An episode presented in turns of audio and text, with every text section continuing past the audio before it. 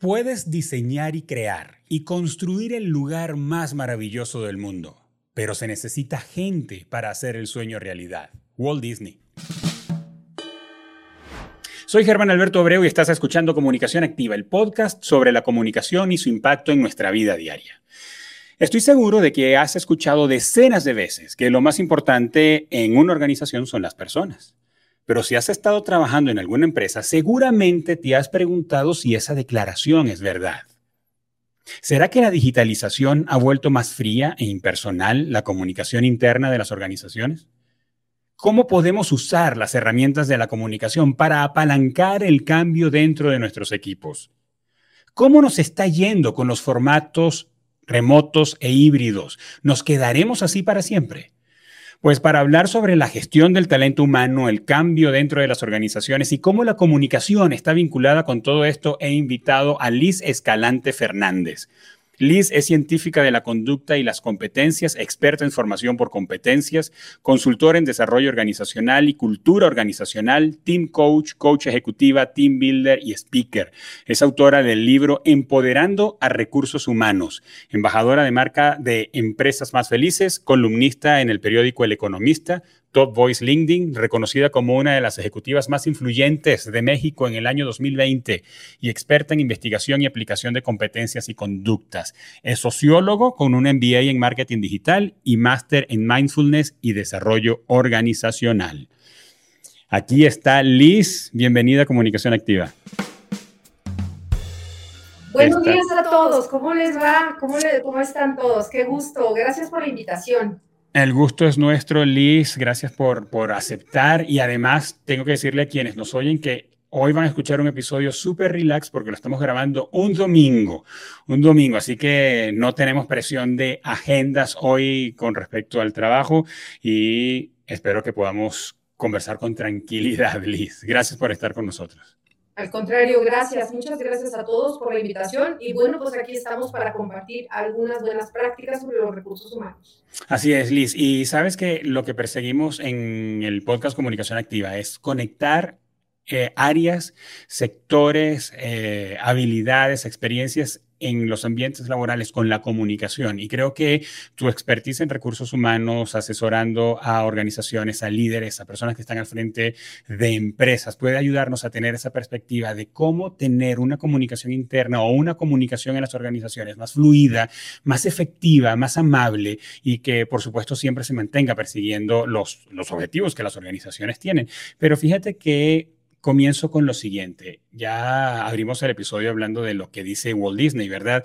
Pero en un momento de nuestra historia, eh, hoy día, el que estamos viviendo, en el que parece que las personas están siendo reemplazadas masivamente por otras herramientas de trabajo, algunas son a la automatización, otras herramientas están vinculadas a la inteligencia artificial y la gente está como entrando en pánico de que se va a quedar sin empleo.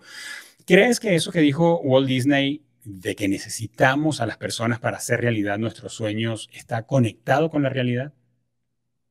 Bueno, déjame decirte que las personas son las que hacen los negocios y no los negocios a las personas. Cierto. Puedes tener tecnología, la infraestructura, manufactura, la mejor eh, infraestructura, materia prima. Eh, puedes tener software más destacado, la inteligencia artificial eh, reciente, pero si las personas no quieren, simplemente el negocio no avanza. Y esa es una realidad. Por eso actualmente, como desde hace toda la vida, eh, la gente sigue siendo el motor. Al final, las personas hacen que las cosas sucedan. Si tú compras un software poderosísimo, pero ellos quieren seguir utilizando una hoja de cálculo, simplemente las cosas no van a funcionar.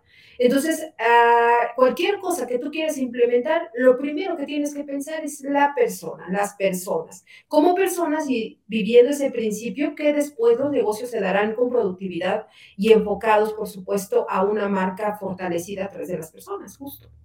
Ahora, ¿cómo ves esto de lidiar con la incertidumbre de los equipos cuando los procesos automatizados, independientemente de cuál sea el formato, están como respirándoles en la nuca. Eh, pensamos en casos como procesos de administrativos o procesos dentro del marketing, donde por cierto, el marketing y los roles en el marketing son los que están eh, más susceptibles de ser reemplazados por la inteligencia artificial. ¿Cómo lidiar con la incertidumbre y las personas en nuestro equipo que pueden estar sintiendo, caray, un software me puede dejar sin trabajo el mes que viene?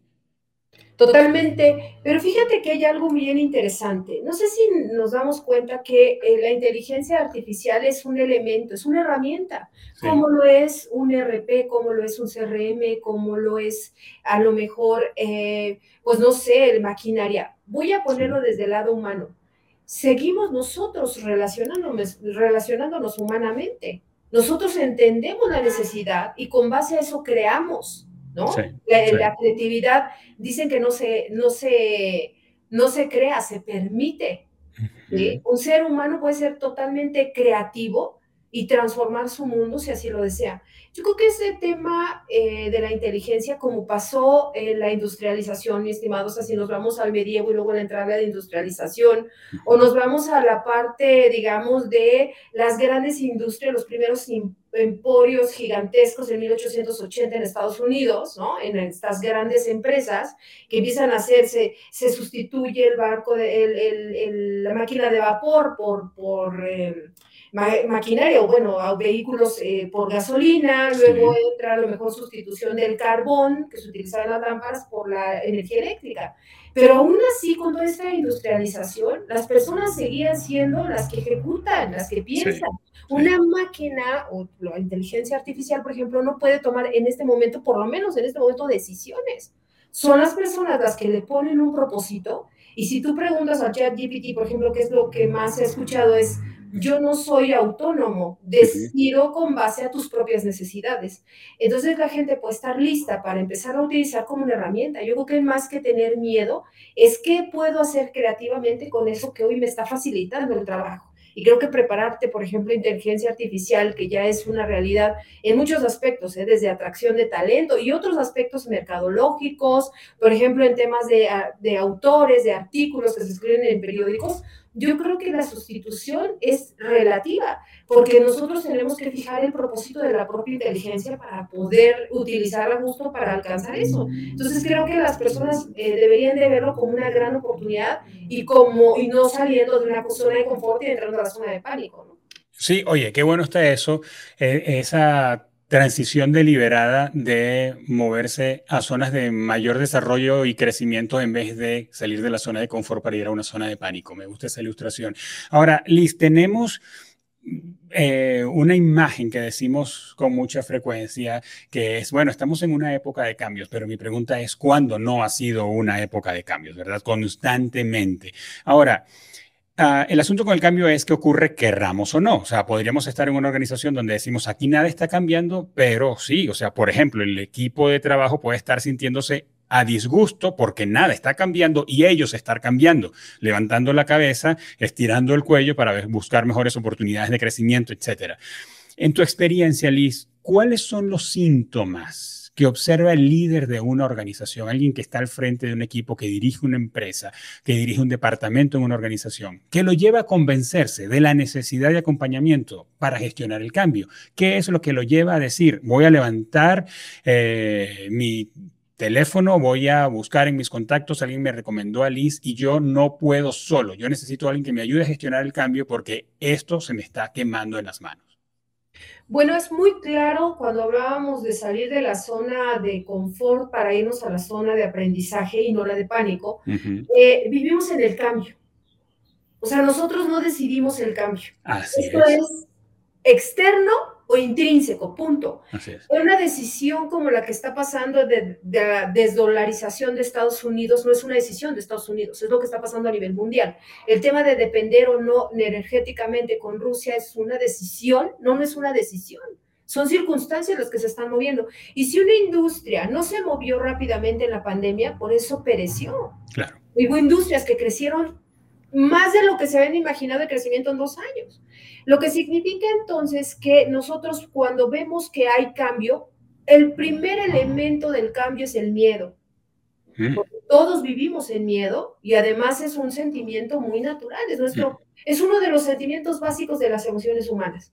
Pero si tenemos certidumbre y sabemos qué es lo que va a pasar, aún en un gran nivel de incertidumbre, si tenemos una claridad de que esto está cambiando, pero tenemos estas alternativas, las personas pueden tener mucho más control de su propio miedo. Y en lugar de verlo como un atasco, sería como un impulsor. ¿Sí? Entonces, en ese sentido, creo que un elemento importante es que los líderes tienen que palpar la cultura laboral. Cuando empieza a bajar la productividad, te empieza a haber muchísima rotación, cuando tienes problemas de comunicación, cuando hay un problema de radiopasillo, cuando la gente empieza a generar lo que es la famosa renuncia este, silenciosa. Quiet quick, o el quick quiet, algo así, ¿no? Empieza a salir la gente o, el, o, o personas que son clave en la organización, algo está sucediendo. No estamos manejando de forma adecuada el miedo. Cuando nosotros tenemos una forma adecuada de gestionar el miedo, puede ser un gran impulsor de productividad, porque además tú date cuenta que cuando tienes miedo, te mueve rápidamente, te mueves en otro nivel. Toda tu energía, toda tu dopamina, toda tu adrenalina se va a moverte para salvar tu vida. Pues es exactamente lo mismo en los negocios. Nada más que el cambio debe ser planeado. Tenemos que acompañar a la organización en un proceso que se sepa exactamente qué se persigue para tomar los planes necesarios y movernos adecuadamente. Por eso existen hoy, estimado, los elementos como los OKR. ¿A qué me refiero los OKR? Los OKR hoy no están siendo como los KPIs en su momento, ¿no? De los años 80, 90, donde la planeación estratégica era un elemento muy importante, sino que los OKR son pues movibles de acuerdo a la propia gestión de la organización. Lo que significa que aunque tengas tú un KPI y, lo, y te muevas con base a ese nivel de productividad que estás buscando, los OKR te permiten ser flexibles en el pensamiento y moverte de acuerdo a lo que se necesita en ese momento. La misma pandemia ya nos dejó eh, pues el mensaje de que no se puede planear a tan largo plazo. ¿no? Se ha cuestionado mucho la planeación estratégica como un elemento fundamental para las organizaciones. Entonces yo creo que en este momento un líder que quiere gestionar el cambio debe de pensar que debe de tener objetivos claros como los KPI pero además la flexibilidad para moverse de acuerdo a la propia necesidad externa que lo esté impactando. Ahora, Liz, me haces pensar en un par de cosas. Primero, cuando hablas acerca de gestionar el miedo ante los cambios eh, y de gestionar el cambio planeadamente, mm, lo que pienso es que ciertamente podemos tener dos maneras de procesar el cambio. Uno, cuando lo ignoramos y nos choca de frente y toca actuar por reacción. Y la segunda manera que es gestionar el cambio a partir de un proceso planeado, eh, discutido y, eh, y, agendado, acordado con el equipo. Pero para lo segundo, ahora aquí entramos en un tema de liderazgo, Liz, cuando hablas acerca de el líder debe leer a la organización, leer el equipo, leer el ambiente, leer lo que está ocurriendo. Entonces, Liz, eso demanda eh, eh, líderes que están frente a las organizaciones que no están solamente metidos dentro de su rol o de lo que tiene que hacer, sino de tener el olfato agudo, la vista aguda para poder ver lo que está alrededor que probablemente ni está en la superficie ni es demasiado evidente para poder anticiparse, porque como dice John Maxwell, un asunto del liderazgo es que los líderes ven antes y ven primero, pero eso requiere líderes que tengan, eh, diríamos, usando términos tecnológicos, suficiente memoria RAM para no estar metidos en la operación diaria y poder estar observando sus equipos. es. Yo le llamaría conciencia. Conciencia desde no la conciencia con C, que es la conciencia moral de lo bueno y lo malo, sino la conciencia de saber que cada acción tiene una reacción y una repercusión. Entonces esta parte se vuelve muy importante porque al final un líder consciente puede anticiparse a lo que viene y sobre todo un líder consciente un elemento fundamental es que escucha a los equipos. Sí. No es autónomo, hay una, una comunicación bidireccional, lo que le permite saber qué está pasando, qué elementos necesita transformar en las personas, qué elementos necesita transformar en la infraestructura y además cómo se está moviendo el mercado externo que quiera o no lo va a impactar. Entonces, este líder, eh, pues creo que llega a un nivel donde puede preguntar a través de las propias percepciones de otros lo que está sucediendo organizacionalmente. Correcto. Y cubrir sus puntos ciegos. Preguntar para cubrir sus puntos ciegos. Totalmente. Pregunta para cubrir sus puntos ciegos. ¿Qué estás haciendo distinto? ¿Cómo lo vas a manejar? ¿Eres consciente de esto? ¿Cómo lo transformarías? ¿Qué harías distinto para el equipo y para ti? conscientemente de que aquello que es capaz de escuchar le va a permitir reaccionar de manera práctica y rápida. Así es, y anticipada. Por supuesto. Ahora, Liz, para ayudar a las personas que nos oyen y, a mí mismo, que usaste un término que me gustaría que nos explicaras un poco más de qué va para los que no lo conocen. Tenemos los KPIs, ¿verdad? Que pues yo diría que son muy populares, son claves para el cumplimiento de los procesos, eh, son indicadores. En el caso de los OKR, miden el cumplimiento de los objetivos, ¿cierto? ¿Cómo, ¿Cuál es la diferencia fundamental entre ambos? Yo creo que un OKR es que se mueve de acuerdo a la propia gestión del equipo o la propia gestión de la persona y se adapta a las necesidades del presente, no del futuro. Mm. Es un elemento muy importante. Es decir, ya cumplimos este objetivo, ¿para qué lo seguimos teniendo? Quítalo, pon otro. Entonces quitas, no, no quitas un objetivo, voy a poner un ejemplo, de ventas anuales, pero mueves el indicador de la venta de ese trimestre.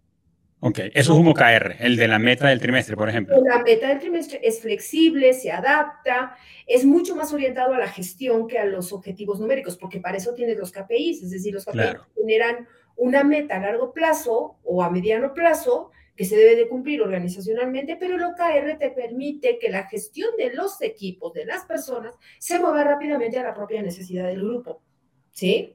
Entonces, muchas veces los OKRs, y esta es una metodología de Google, te permite justo moverte de acuerdo a el presente del equipo y de las capacidades del propio equipo, porque si hay una necesidad de entrenar, en ese momento tomas un OKR de entrenar en esto y, te lo pones como un objetivo a corto plazo, ¿no? Tiene sentido. Me haces, me haces imaginarme eh, el momento, por ejemplo, en que un jugador clave de un equipo ya no está y era, y, era necesario ese jugador para lograr el objetivo o el KPI que se estableció a largo plazo, o una circunstancia financiera económica de la ciudad, del país, y se ve difícil alcanzar o perseguir el KPI que se tenía a largo plazo y hay que mover otros indicadores que no son aquellos, ¿cierto?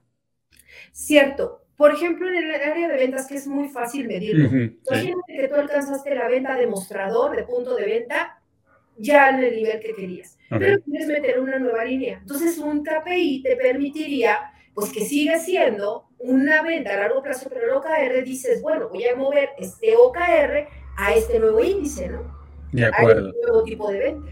De acuerdo. Bueno, nos salimos por un instante para entender mejor, eh, nos salimos del tema de comunicación y entramos a recursos humanos bien, bien intensamente, pero gracias por, por contarnos de qué, de qué valis. Ahora, continuando dentro del el entorno del cambio, dentro del tema del cambio, ¿puedes contarnos qué recursos de la comunicación utilizas? ¿De qué manera utilizas la comunicación para apalancar la gestión del cambio? El cambio va apalancado absolutamente de la comunicación a través del endomarketing. Nosotros en recursos humanos no teníamos un segmento, una, vamos a llamar una subcompetencia que nos ayudara a transmitir. Y recursos humanos toda la vida ha tenido el problema de poder fidelizar y compartir. Siempre hace cosas muy buenas, pero no las sabe vender. Entonces, el endomarketing viene a ser la mercadotecnia dentro de RH. Claro, es mercadotecnia para todas las áreas, ¿eh? Ventas, el área misma de mercadotecnia, el área de finanzas, pero lo está ocupando recursos humanos como endomarketing para poder comunicar la visión del cambio, para poder decir los siguientes pasos, para generar la comunidad del cambio, para acompañarse de embajadores de cambio, como lo hacen los embajadores de marca dentro de las redes sociales. Creas todo un protocolo de lanzamiento, de estabilización y de, medición, y inicia y termina en un periodo como un producto. Lo que significa que cada proceso de cambio va acompañado de todo un modelo de mercadotecnia interna que permite saber qué canales vas a ocupar, cómo lo vas a comunicar, qué tipo de generaciones te están escuchando, cuáles serían los apalancamientos más importantes, medir y revisar tus estadísticas de impacto de la comunicación, también saber qué tanto la gente realmente está siendo consciente del cambio, también te puede ayudar a posicionar figuras como los influencers, pero dentro de la organización, para que los agentes de cambio. También te ayuda mucho a que visualice a la gente qué es lo que se va a alcanzar con el cambio, porque si tú no le vendes a las personas una motivación, pues vas a encontrar altos niveles de resistencia. Claro, claro. Y eso también planea, mejor dicho, eso también eh, nos exige una estrategia, nos exige planeación, o sea, ver a largo plazo junto con el equipo que está desarrollando el cambio para generar una estrategia de comunicación interna de manera que podamos tener al equipo a bordo en el momento en que se comunique el cambio o en el momento en que se comuniquen las acciones para darle paso al cambio, pero tener al equipo a bordo. Tener un objetivo. Es como si generaran una campaña de comunicación. Eso, exactamente. Ahora, mira, pienso, tengo dos preguntas, Liz. Una eh, con la que voy primero y otra que nos hacen a partir de, nuestra comunidad donde hablamos acerca de ti y de qué íbamos a conversar contigo y qué preguntas nos podías enviar. Y ambas tienen que ver con esto porque estás tocando el tema del de, el desempeño del equipo de recursos humanos dentro de las organizaciones y sabes que algo que particularmente persigo es poner un 10 en la cabeza de todo el mundo y creer que nadie quiere hacer las cosas mal por deporte, sino sencillamente porque faltan herramientas, falta conocimiento, falta recursos, falta oportunidades de desarrollo. Y específicamente con el área de recursos humanos, siempre hay tensiones, y generalizo diciendo siempre, pero generalmente en las organizaciones hay tensiones con el Departamento de Recursos Humanos. Y yo teniendo un poco el comentario de quienes están a mi alrededor y la experiencia que yo he vivido cuando he estado dentro de, dentro de organizaciones que tienen un área de recursos humanos, pienso en dos cosas.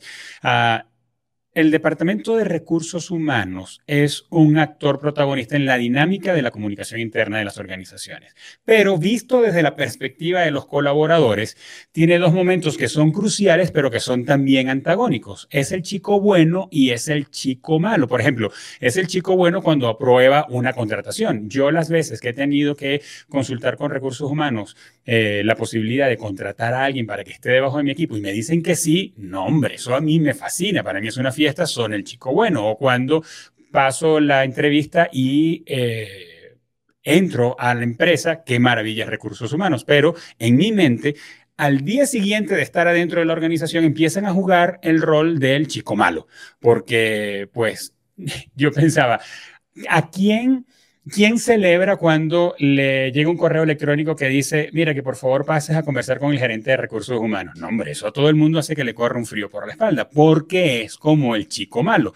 Entonces, ¿tú ves alguna posibilidad o has experimentado un caso de éxito donde el Departamento de Recursos Humanos tenga buena reputación dentro de la organización, una reputación estable, sólida, de que quieren lo mejor para sus equipos? Sí, y te voy a decir una cosa, yo siempre he recomendado, de hecho cuando yo tuve gente a cargo en recursos humanos, yo ya me dedico a la consultoría y nosotros a pesar de, de ser de RH estamos ya con otro enfoque, ¿no? De consultores externos. Pero cuando trabajaba en empresa, yo siempre recomendé separar las dos áreas, que no fueran combinadas, que no estuvieran siempre la gente de RH, ¿sí? Con la gente de despido, la gente de relaciones laborales. Ok, ok, está bien. ¿no? Son dos entes diferentes. Primera, para el tema de la comunicación y de, por supuesto, la entrada de las personas, yo creo que hay algo que se llama Employee Experience, que es todo un modelo de, de, vamos a llamarle, de bienvenida a la organización de las personas. Todas aquellas que pasan por el proceso, desde ser candidatos hasta el último día que están ahí, deben de estar acompañadas. Es más, yo te diría que siempre se utiliza la frase de trátame como cuando me contrataste. Oh, me gusta eso. Camino, ¿no? Trátame como cuando me contrataste. Al final del camino hay estrategias, mi estimado, como un modelo de outplacement, es una salida formal, es una salida acompañada, es una salida no violenta, es una salida en pro del bienestar psicológico principalmente de la persona, porque quedarse sin empleo es uno de los momentos tanatológicos más importantes de un ser humano en su vida, siempre que lo experimenta está pues puede pasar desafíos muy interesantes en su vida, porque se sabe ya sin recursos y una serie de cosas. Entonces, un outplacement en la salida de la persona es muy importante porque es un acompañamiento. Se le dice qué alternativas hay que pudiera ocupar. Probablemente hasta se le contrata a un coach para que él pueda prepararse para la búsqueda de empleo. Se le da un tiempo anticipado para buscar alternativas. Se les dan cursos de cómo hacer su hoja de vida, su CV, cómo ir a una buena entrevista por competencias, cómo eh, buscar en redes sociales hoy las alternativas. No todas las empresas lo tienen, pero aquellas que lo han logrado, aquellas empresas TIL de nivel azul alto, donde las personas son tratadas como personas, tienen estos modelos de outplacement. En el otro caso de la entrada, pues todo un modelo de employee experience, desde que te mandan el correo electrónico felicitándote que te quedaste, hasta cuando no te quedaste, dándote una retroalimentación de como mm. candidato finalista de la razón por la cual no te quedaste, porque eso te ayuda a mejorar mucho tus indicadores de entrada, ¿no? Entonces, creo que el tema de comunicación está inmerso en todo esto, porque a ti te va acompañando una experiencia de colaborar ahí no solo de trabajar, sino de colaborar. Eso hace una verdadera empresa TIL, una verdadera empresa enfocada en la gente, enfocada en ese propósito que dice que tiene, que las primeras son las personas. Sí, sí. Eh, es, con, es, congruencia, Liz, ¿verdad? Eh, si decimos que las personas son primero, como, como decíamos en la introducción de este episodio, pues de verdad las personas que están adentro de la organización creen eso, de que las personas son primero, porque creo que uno de los grandes desafíos dentro de la cultura organizacional es que los mismos colaboradores crean los valores y las prácticas que nosotros decimos puertas afuera que tenemos, que decimos, para nosotros el capital humano es lo más importante, pero los colaboradores realmente están convencidos de eso y creo que lo que hablas es de darle acciones que hagan tangible para nuestros equipos que eso es verdad. Te voy a decir lo que dice el dueño de una empresa muy importante en México, que por eso son tan, tan exitosos y tan productivos. Primero, el bien ser y luego el bienestar. Es verdad, correcto. Ahora, eh, Liz, antes de ir a la siguiente pregunta que tengo sobre eso, que nos, la pregunta que nos hicieron llegar y continuando con este tema, ¿cuáles tú crees que son los desafíos más típicos para lograr la percepción positiva por parte de los colaboradores? O sea, ah, aparte de eso, ¿crees que o, recuerdas algún caso eh, especialmente complicado en el cambio de negativo a positivo en la percepción que los trabajadores tienen de su empresa? ¿Recuerdas algo que te haya ocurrido donde nos puedas decir si es posible, esto fue lo que hicieron y si es posible. Una empresa de transporte que tenía sumamente problemática con sus mandos medios, sus coordinadores. Okay. Y estos coordinadores no era por negatividad, era falta de conocimiento sobre el liderazgo. Uh Sabían administrar talento porque además todos ellos crecieron operativamente, gente que tenía hasta 25 años trabajando ahí. Y habían crecido de operadores a coordinadores y muchas veces sin un acompañamiento del liderazgo. Muchas veces tú sustentas que lo que te llevó ahí fue ser muy duro o ser muy autocrático o copias el estilo de tu propio líder, lo que significa que si tu líder es muy transaccional, pues muy probablemente tú vas a ser igual, ¿no? o vienes del estilo de tu papá, pero no lo digo con respeto, pero muchos de nuestros papás son muy duros como papás y nos impregnan ese estilo de liderazgo que está bien aceptado. La chacra se vale, la violencia verbal también, lo que significa que una empresa cuando tiene este tipo de ambientes se vuelven extremadamente tóxicos, negativos. Cuando logras identificar eso y haces consciente al director general y el director general está a favor del cambio y impulsa el cambio, eso es un cambio planeado de desarrollo organizacional que hace que en un año los coordinadores estén teniendo bajos niveles de rotación porque la gente se le trata como personas. Así es. Lo he visto en una empresa mexicana muy grande, que por cierto, esta empresa eh, cotiza en bolsa porque pertenece a un emporio muy grande de, transporte y esta empresa logró hacer el cambio justo porque el director general estaba a favor. Te voy a decir una cosa muy importante para la gestión del cambio, el elemento más importante, el sponsor, nuestro patrocinador, es el director general. Si no cree en el cambio, no hay posibilidad de lograrlo. Esa es una realidad. Cuando tienes a favor este sponsor en favor del cambio porque lo ve necesario, porque o es una nueva persona que se incorpora a la organización o hay una necesidad de cambio, ya tienes el 80% de la transformación ganada y pasas de negativo a ambientes sumamente positivos y florecedores. Sí, podemos decir que el cambio planeado ocurre de arriba hacia abajo en la estructura de la organización. El cambio que es una sorpresa para el board ocurre de abajo hacia arriba, cuando ocurren cosas que no lo estaban viendo porque hay un clima que los directores o quienes están al frente no lo vieron. Ahora, continuando hablando eh, con la conversación de recursos humanos, esta fue la pregunta que nos enviaron.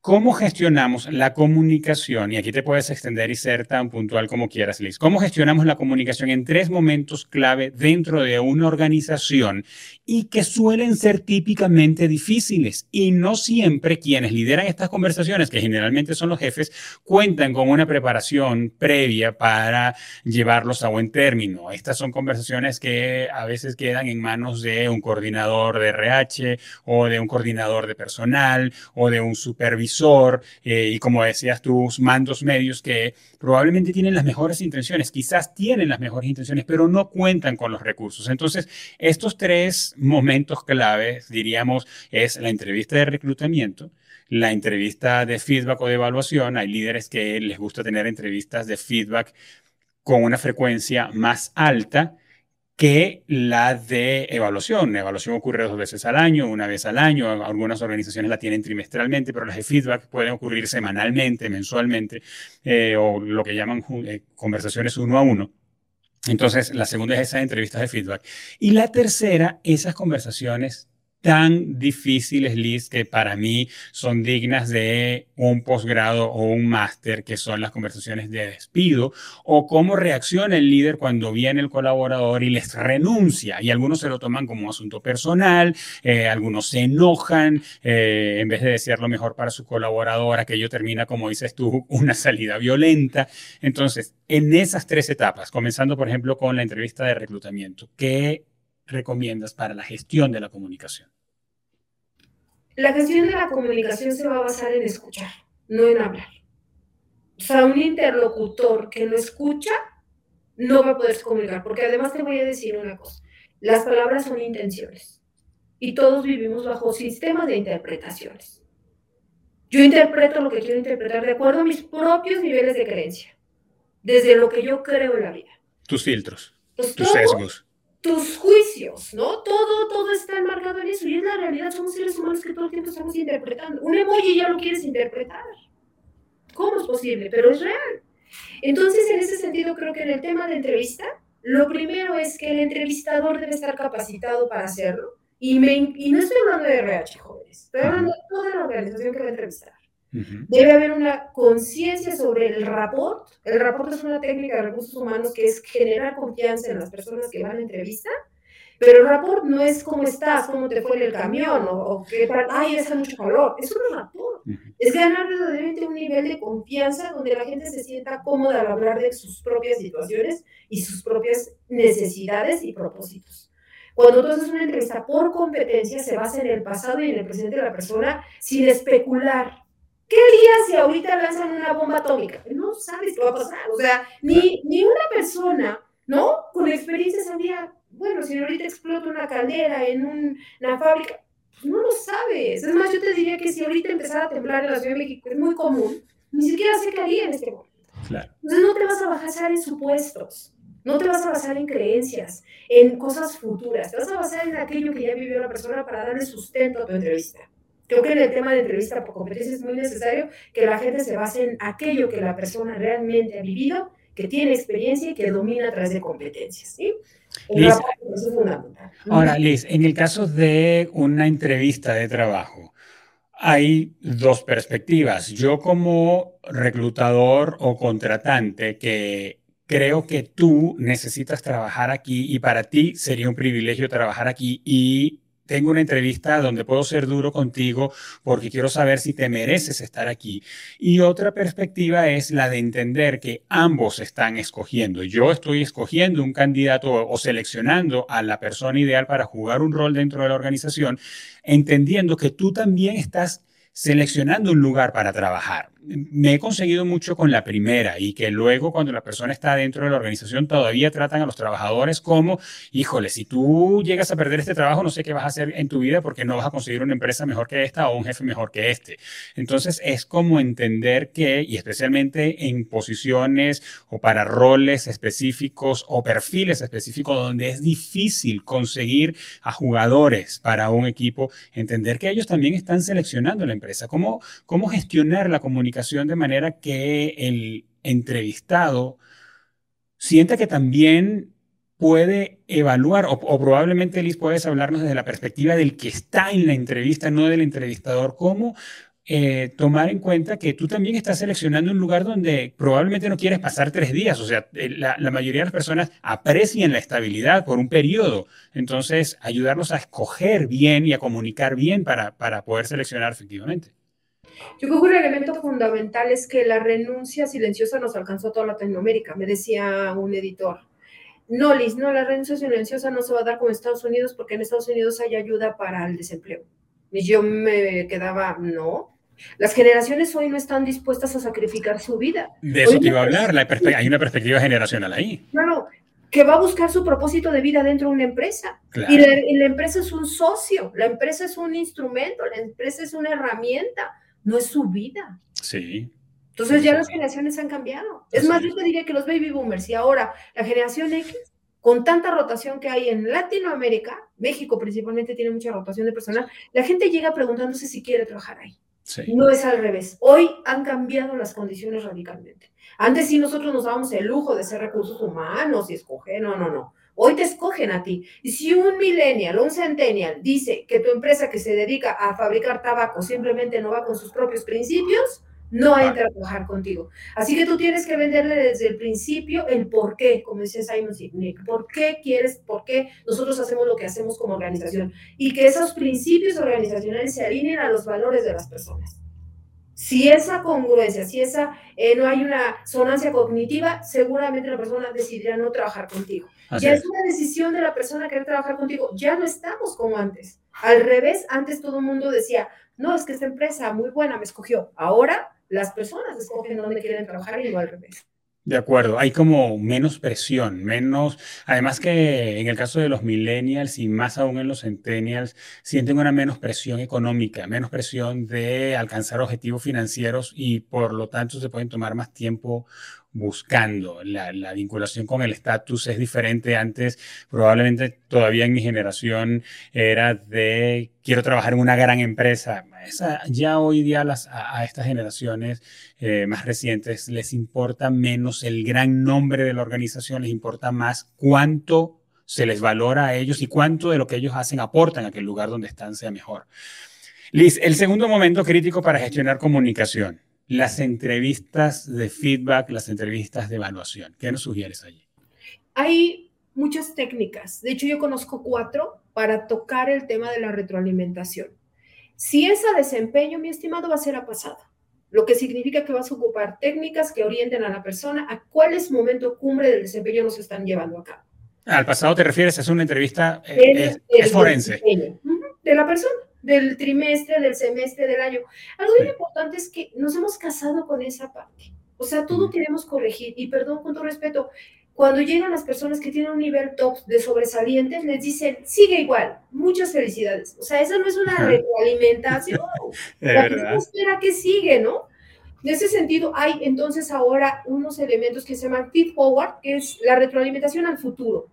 ¿Qué es lo que yo veo que tú puedes hacer para escalar? No necesariamente de forma vertical, pero sí en proyectos, en otros programas, en otros, eh, vamos a llamarle, en a lo mejor en otros elementos de toma de decisión. Nosotros vemos a la persona con mayor posibilidad de toma de decisiones. Entonces también nosotros tenemos que pensar si la retroalimentación es a pasado o a futuro, es desempeño, es competencia. Si se trata de competencia, tenemos que manejar un estilo muy futurista donde la persona pueda abrirse con este tema de rapport, tener la confianza suficiente para decir cómo se ve, dónde se ve. Y es más, ¿qué es lo que él esperaría que la organización hiciera por él o ella para poder alcanzar esos objetivos? Y establecer algunos indicadores en conjunto para que se alcancen ¿sí? Y se llega a la plenitud. Entonces, la retroalimentación puede ser en dos vías. Puede ser a pasado desempeño, a futuro competencias, y también puede existir el punto de vista de otras personas, que se les llama generalmente 360 grados, donde la comunicación no solo eh, bidireccional con el jefe, sino puede ser su propia evaluación, la de sus pares, la de sus jefes eh, que reportan a jefes, también clientes y proveedores. Pero un punto importante aquí es Nada del mundo en temas de comunicación se basa si no hay confianza. El elemento más importante de la retroalimentación es la confianza, la confianza que se tengan ambas partes. Por eso la comunicación es bidireccional. Y tú como evaluador tienes la obligación de escuchar a la persona. Dejarlo que él hable de cómo se siente, de qué es lo que ha conseguido, cómo, qué perspectivas está encontrando en esa organización y también darte puntos de vista sobre tu propio desempeño que tienes que mejorar como líder. Creo que es un elemento fundamental que no se maneja en las organizaciones, en lo que son, les llamamos diálogos difíciles de llevar a la mesa, ¿no? La mayoría de la gente le tiene miedo a la retroalimentación y créeme, poca gente es diestra en eso. Y además los líderes les das miedo que este, escuchar la retroalimentación no saben qué esperar. Les asusta saber cómo lo ve la gente. Sí, sí, sí. Sí, pero requiere seguridad personal. Así es. Requiere el...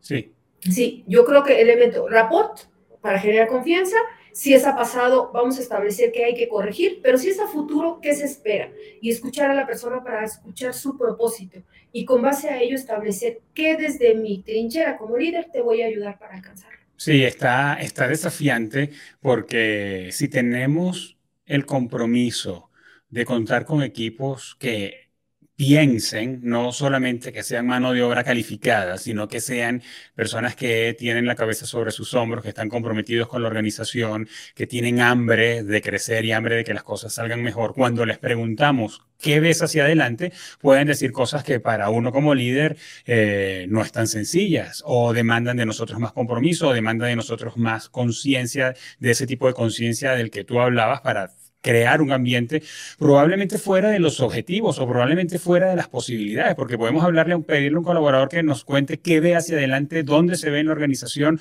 o qué cosas cree que podríamos estar haciendo y digan cosas que pues no están en el presupuesto del año, están un poco fuera de los objetivos, pero es tener tanto la seguridad personal como la madurez de encauzar eso y entender lo que nuestro colaborador tiene en su cabeza y no invalidarlo o cancelarlo. Liz, dime, dime. Eh, no, no, no, adelante y, recapitulo con esto que te voy a decir. Mira, el tercer momento clave dentro de una organización para la que no nos enseñan cómo lidiar con una renuncia o cómo hacer efectivamente un despido. Esto lo puedo marcar en algo que en coaching se llama diálogo conversacional. Tú no puedes despedir a alguien si no estás listo para, para hacer. Okay. No es algo tan transaccional, aunque yo he conocido abogados muy transaccionales. sí, sí. De hecho, hay una película ahí, creo que es este George Clooney, de una película donde despide a la gente de una forma tan y tan cruel, pero en realidad es muy asertiva, ¿no? La forma en que se dirige a los colaboradores y además dice, ¿por qué traen un despacho a despedir a las personas? Ajá, acuerdo. esa película, no recuerdo el nombre, pero bueno, a decir una cosa, el diálogo conversacional es que no estás despidiendo solo una cosa, no te estás deshaciendo de una silla, te estás desvinculando de una persona. ¿Sí? En este sentido, creo que un elemento fundamental es puede ser manejado a través del proceso de outplacement, que alguien profesional lo haga, ¿sí? Pero te voy a decir una cosa y perdona a todos los líderes, esto les va a doler, pero lo tienen que hacer ustedes. Recursos humanos solamente es el proceso tramitológico, pero quien verdaderamente sabe por qué se está desvinculando a la persona es el líder de la gestión. De acuerdo. Tienes que estar preparado para hacer este proceso y siempre como, perdón, muy cobardemente, la mayoría los manda a recursos humanos sin tomarse la delicadeza de explicarle a la persona que no funcionó. Hasta en un divorcio muy difícil entre una pareja se tiene que hablar de qué pasó. Es exactamente lo mismo. Estás desvinculando una persona y esta persona por supuesto que va a pasar por un proceso tanatológico y hasta de depresión. Lo que significa que tú tienes que darle las razones por las cuales esto no funcionó. Si es un tema puramente del negocio, pues no hay de otra. Simplemente se les explica pues, que la pandemia no, no podemos seguir creciendo, tenemos que tomar decisiones. Pero si trata de un tema de desempeño o de actitud, es importante que la persona se lleve algo.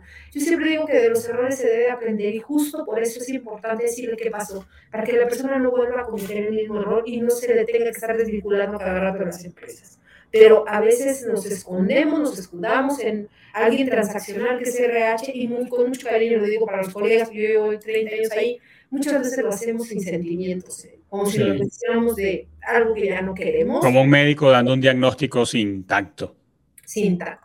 Entonces creo que nos tenemos que preparar a través de un diálogo conversacional, establecer la estrategia, saber qué se le va a decir y cuáles serían las alternativas que vamos a recibir por parte de la persona, aunque pues, no somos clarividentes, sí estar preparados para poder enfrentar sus cuestionamientos y sobre todo su actitud, porque alguien que es despedido pues se va a ir mal, o sea, como sea, lo va, va a salir mal de la organización. Lo que significa que prepararnos para ese momento es muy importante. Y Liz, cuando es una renuncia. Muchas veces se, toma personal. Me estás dejando el trabajo como chacha, ¿no? Vas cinco días antes. O sea, depende mucho de la persona, pero a mí me ha tocado que le he renunciado a líderes que literalmente se lo tomaron muy personal. Sí muy personal porque además dicen, me estás abandonando, me estás, te vale, lo que pasa en la empresa, te vas, tú quieres seguir tu camino y nosotros que nos importa, ¿no? Bueno, entonces creo que también es prepararse para explicar cuáles son las razones por las cuales me voy y ser honesto, ya te vas. Puedes decir lo que sea para ayudar a esa organización. Oye, pues este ambiente es muy tóxico por esto, esto, esto, esto. Creo que deben mejorar en esto. Si un líder es muy bueno y listo y consciente, muy seguramente esas palabras le ayudarán a mejorar lo que nos está haciendo hoy. Si es muy emocional, creo que puede ser muy honesto y decir, mira, creo que es momento de separarnos, esta situación para mí es eh, diferente, o estoy obteniendo una gran oportunidad que me permite seguir con mi propósito de vida. En ese sentido, creo que más es preocupante la persona que está recibiendo la renuncia que el propio persona que renuncia. Pero si tú tienes la posibilidad, esto solo es una apreciación desde RH. Si tú tienes la posibilidad de hacerlo bien, dejar el trabajo con 30 días, preparar a la persona que te va a suceder, dejar todo organizado, dejar un, un escrito donde dejes todo perfectamente organizado, las carpetas, las cuentas, las claves, los passwords. Si tú lo puedes hacer muy bien, además, de verdad, es, esa forma profesional de tu salida va a ser muy recordada, va a ser bien hecha. Creo que sería un elemento fundamental que yo desde mi perspectiva en RH recomendaría. Liz, y es no pensar en que eso lo estás haciendo por el lugar donde estás o por tu jefe si estás saliendo disgustado. Eso lo haces por ti, porque tú eres profesional, porque tú eres íntegro, porque tú sabes hacer las cosas bien hechas y quizás por tus compañeros con quienes tuviste una relación de trabajo por un tiempo y a quienes aprecias y no le vas a dejar eso tirado viendo a ver cómo resuelven. Lo haces por ti, no, no, no pensar en que es que este, mi jefe o esta empresa no se lo merece y yo le dejo eso así como, como, como quedó. Yo creo que es importante que tú te vayas con ese profesionalismo, que la gente te recuerde con cariño, con profesionalismo, tu propio jefe te agradezca haberlos acompañado hasta el final y dejarlo bien hecho. Algo bien importante, no te enganches emocionalmente. O sea, si ya está terminando tu relación y no es muy buena la relación en general con tu jefe o el, el, motivo por que estás saliendo es que ya no estás a gusto, hazlo bien. Ese tipo de cosas te van a beneficiar el día de mañana, porque cuando tú necesites una referencia, siempre va a haber una referencia positiva. Porque el elemento también de respeto y apoyo a la organización que te cuidó durante el tiempo que sea es importante. Recuerda que le estás renunciando a una corporación. Las personas están dentro de esa empresa. Así es. Oye, Liz, eh, hablando sobre esto, pienso en, las personas que nos están escuchando y que probablemente están pensando, ok, ¿cómo va esto vinculado a la comunicación? Quiero que mantengan la perspectiva de que Liz y yo en esta conversación estamos en el centro de la comunicación, del hecho comunicacional. Todo comunica todo comunica. Lo hablamos con Baña de Dios en uno de los primeros episodios de la temporada 1, lo hablamos con Alejandro Formanchuk en uno de los últimos episodios de la última temporada que salió en julio, lo hablamos con Maru Medio en un episodio de semanas anteriores, en el 50 y algo. Amigos, todo comunica y si tú dejas el buen sabor de un trabajo bien hecho y de una salida profesional, he visto muchísimas veces cómo dentro del mismo equipo recomiendan a alguien que formó parte de mi equipo y ya no está, pero quedó con un gran sabor, quedó con una gran experiencia y también cuando tú no estás allí, la manera como se te recuerda y el legado que dejas en una organización habla también de ti, que es probable que consigas mejores oportunidades en el futuro. Entonces, todo lo que hacemos, desde nuestra actitud hasta nuestras palabras, hasta lo que dejamos por escrito, todo comunica. Eh, Liz, Vamos como acercándonos al final, ya, ya vemos la pista de nuestro aeropuerto adelante, pero quiero mm, conectar un poco con esta, este, esta etapa que estamos viviendo. Eh, entonces, ¿cómo tú ves el futuro de la gestión del talento humano, tomando en cuenta el cambio generacional? Por ahí pasamos rasante ahora y la hiperdigitalización. Eh, probablemente escuchaste hace algunos meses que fue famoso el caso de alguien que despidió a media empresa por una entrevista, por una junta en Zoom. Eh, gente que eh, no tiene la madurez para comunicar personalmente a alguien una situación que no está bien y sencillamente manda por el email de toda la organización, manda un comunicado para que todo el mundo se dé por enterado, pero su problema es con una persona. Eh, esa, esa despersonalización de la comunicación conectado con, con canales digitales por donde ahora se habla y eso está tan conectado con las generaciones, tanto centennials como millennials, que ahora forman la mayor fuerza laboral en el mundo. ¿Cómo, cómo ves el futuro en la gestión del talento humano en estas circunstancias? Bueno, la comunicación es de toda, verbal, no verbal, paraverbal. Es más, una, una comunicación no recibida te está diciendo algo. También comunica. ¿No? Los silencios comunican. La corporalidad de la persona te está comunicando algo. Entonces, hacerlo tan transaccional como por un Zoom, despedir, me parece una cuestión puramente, sí, inmadura, pero sobre todo me parece muy inhumana. O sea, inhumana, Las personas son personas. Las nuevas generaciones vienen hipersensibles al tema tecnológico, sí, pero siguen siendo personas. Siguen siendo, tienen las necesidades de ser escuchados tiene la necesidad de hablar y comunicarse. Aún por Zoom o por toda la tecnología que puedas manejar, este, la gente se sigue comunicando. Las redes sociales son un medio de comunicación. La vida está basada en la comunicación. Dime qué comunicas y te diré quién eres, ¿no? Entonces, esa parte creo que es importante. Hoy los negocios tienen que seguir escuchando a las personas. Es un elemento fundamental de los líderes saber escuchar. Yo creo que de las competencias que he visto que se pierden a lo largo de las generaciones y que se pierden a lo largo de la vida profesional es escuchar. La habilidad para escuchar. Sí, es de las que más me ha dolido ver que se ha perdido. Sí. sí, y puede estar conectado con el orgullo, ¿verdad, Liz? O sea, como sé más, como tengo una posición más alta, como tengo un rol más importante, como tengo un sueldo más abundante, entonces creo que sé más y por lo tanto escucho menos. Fíjate que tiene que ver mucho con la propia necesidad del individuo creo que ahorita estamos en un tema donde mucho la individualidad es un elemento que nos ha dado mucho la tecnología, uh uno a uno con la tecnología. La tecnología simplemente te escucha, no necesitas justificarte. Y en ese sentido creo que un tema importante es, tenemos que regresar a escuchar. Creo que el principio de la comunicación en toda, organizacional, individual, corporativa, a nivel de medios digitales, en las redes sociales, cuando tienes esa capacidad puedes entender qué es lo que la otra persona busca y la propia necesidad y eso transforma. Si tú empiezas a escuchar más, te vas a tener mayor nivel de confianza y lograrás ese rapport del que te hablo con tus equipos, con tu esposa, con tus hijos. Escúchalos. No necesitas cuestionarlos. Por primera vez solo escucha. Escucha cómo se sienten y te va a transformar la vida. Sí. Liz, cuéntanos un poco de tu libro, Empoderando a Recursos Humanos. ¿Qué podemos conseguir allí? ¿Qué te motivó a escribirlo? Bueno, me motivó a escribirlo una metodología de competencia real.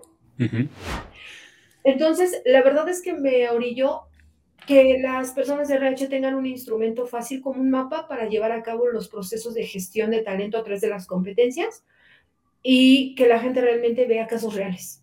Yo he visto mucho escribir mucha gente sobre competencias, pero nadie te dice cómo hacerlo. Yo lo que escribí en el libro fue una guía práctica para que la gente lo pueda implementar, porque además la consultoría en competencias es muy cara y creo que cualquier empresa necesita este modelo para poder eh, lograr sus objetivos a través de las personas. Entonces eso fue lo que me motivó y voy a eh, estar trabajando en la edición número dos como muy robusta. Yo he visto, por ejemplo, no sé si te acuerdas del libro de Baldón, pero es un libro de... Sí, sí como no, no me acuerdo gratamente, pero me acuerdo. Muchas ediciones, ¿no? O los libros de desarrollo humano son de este tamaño, ¿no? El de Platón, bueno, pues se fueron anexando ediciones, ediciones, ediciones hasta dejar un elemento que realmente sume. Y creo que eso es lo que estoy buscando con el libro, que sea práctico y que sume. Súper bien. Ahora, Liz, ¿cómo puede conectarse contigo alguien que está escuchando y dice, necesito hablar con Liz o asistir a alguno de sus talleres o necesito consultoría? Mira, tenemos todas las redes sociales. Afortunadamente yo no soy una persona que no me da ni temor que todo el mundo tenga mi celular, mi número de teléfono, o este, me puedo mandar mensajes por Messenger, por WhatsApp.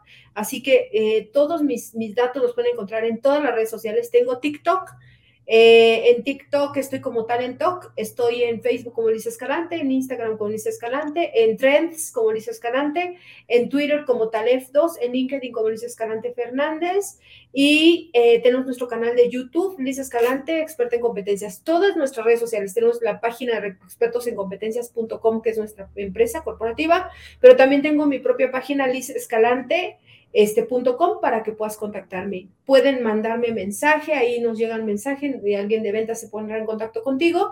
Nosotros realmente atendemos a todos nuestros clientes, tenemos clientes en México, Latinoamérica y los hemos acompañado en sus procesos de cambio planeado, porque todo lo que cambia se puede mejorar. Entonces nosotros los acompañamos con cuestiones cuantitativas y cualitativas para lograrlo. Me encanta eso de que todo lo que cambia se puede mejorar. Tomo nota de eso. Liz, además, bueno, para todos los que nos escuchan, todos los canales y las formas de comunicación con Liz la van a conseguir en la descripción de este episodio de YouTube y en la plataforma de podcast donde estés. Liz, ok, ¿qué estás leyendo, viendo o escuchando que nos quieras recomendar y no importa el tema? Si lo que te tiene enganchada es la Rosa de Guadalupe, pues cuéntanos porque nos gustaría saber por qué te engancha la Rosa de Guadalupe, pero cuéntanos qué estás leyendo, viendo, escuchando que nos recomiendes. Bueno, hay un libro que me encanta que es Ontología del Lenguaje. Ah, sí. Que me encanta para temas de coaching, sobre todo... De Echeverría, ¿no? De Echeverría. Es un libro muy complejo que me encanta leerlo varias veces porque no termino por entender muchas cosas, entonces vuelvo a leerlo.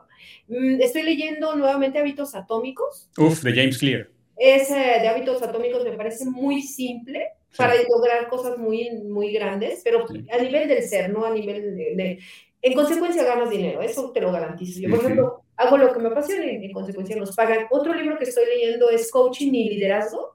Es un libro para manejar procesos de team coach. Me parece que es un libro también extraordinario. También el de Robin Sharman, que también leo constantemente, es el líder sin cargo. ¿no? Este, me gusta también, por ejemplo, mucho, mucho, mucho el de PNL y coaching, coaching con PNL, creo que también es un gran libro.